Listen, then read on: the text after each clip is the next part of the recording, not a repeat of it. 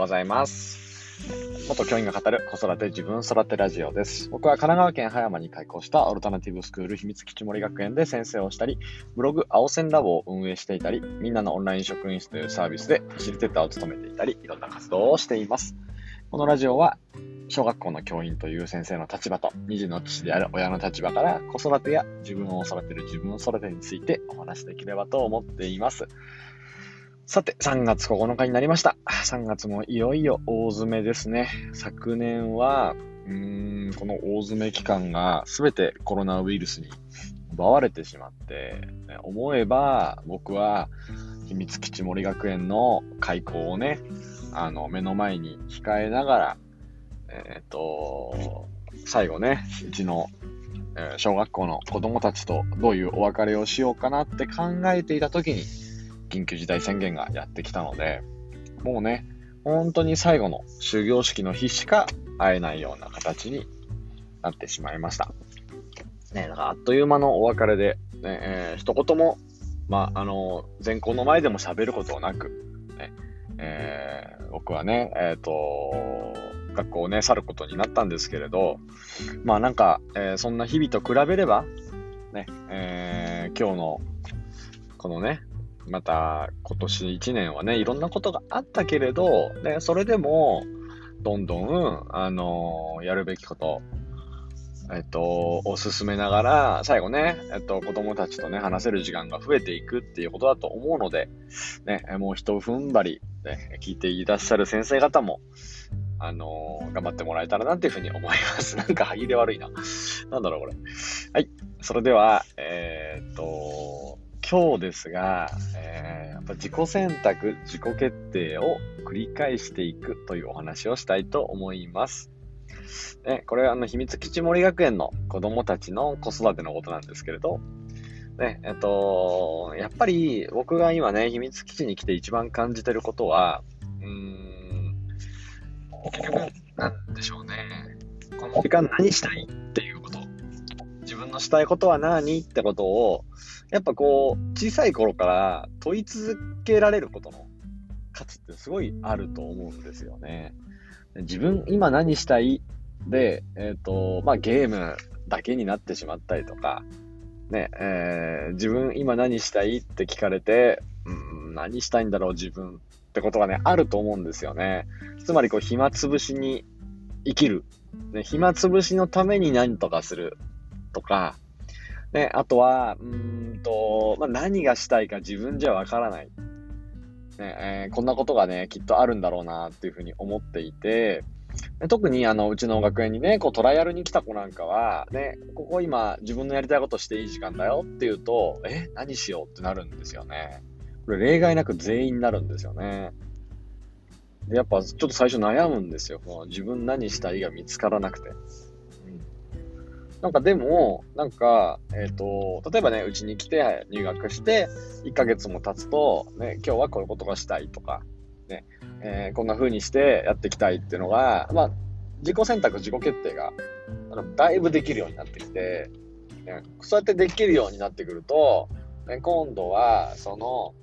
ね、えっと、自分の好きなことや、自分のしたいことが、だんだんだんだんと見えてくる。やっぱり、この自己選択の幅、自己決定の回数、これはなんかね、大人になってからじゃ間に合わない気がしてるんですよね。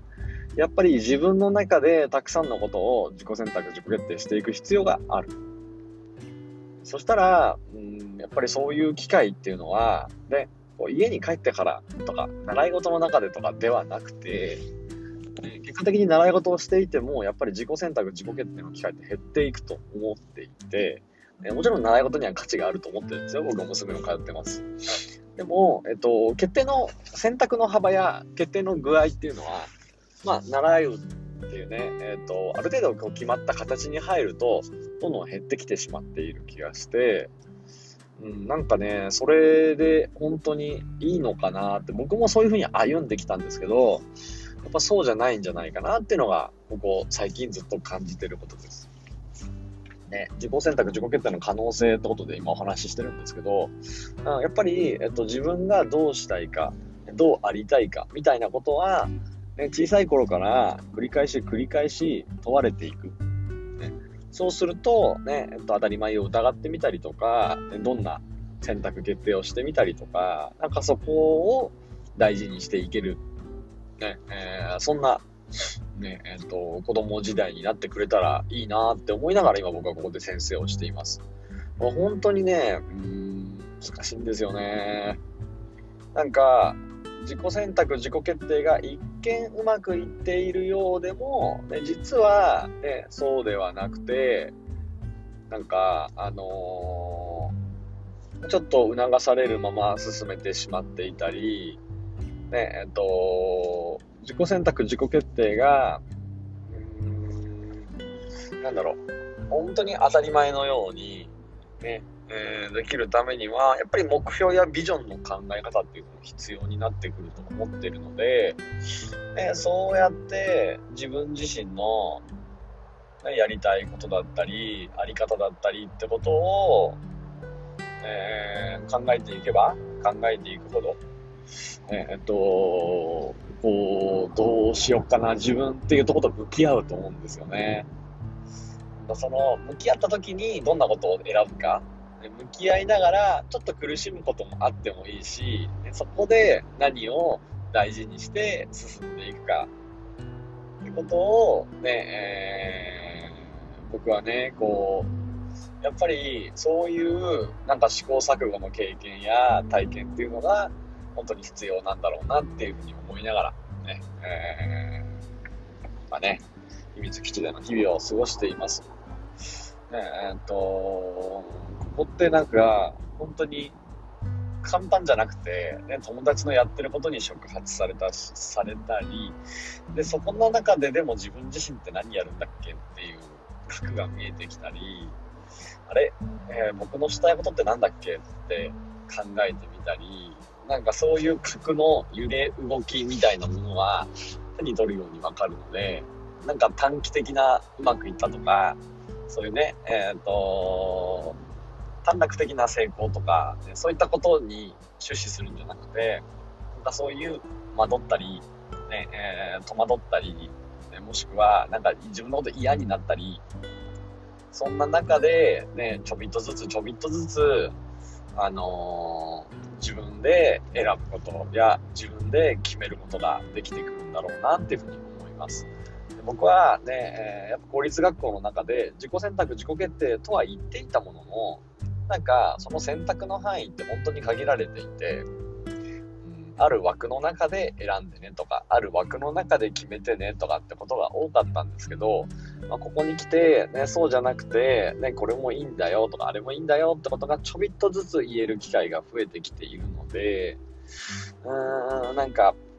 そこのところね、もっともっと子供たちの可能性伸ばすにはどうしていったらいいかってことは、あのー、真摯にね、毎日考えて、考え続けていきたいなっていうふうに思っています。いやーなんかちょっと昨日もみんなのオンライン職員室のミーティングがあって、えー、っと、少しね、今朝は眠い感じなんですけど、えー、ちょっとね、あのー、また明日ね、秘密基地森学園では遠足に行ったりもするので、ね、えー、少しね、今日はやるべきことを、ね、淡々とやれるように、そして子供たちと楽しんでいけるように、笑顔で学園の方に向かいたいと思います。ということで、えー、自己選択、自己決定の可能性ということでお話をさせていただきました。最初に話したテーマと終わりの話したテーマがちょびっとずれてるのは毎度のことと思ってご了承いただければと思います。秘密基地森学園の青でした。今日も良い一日を。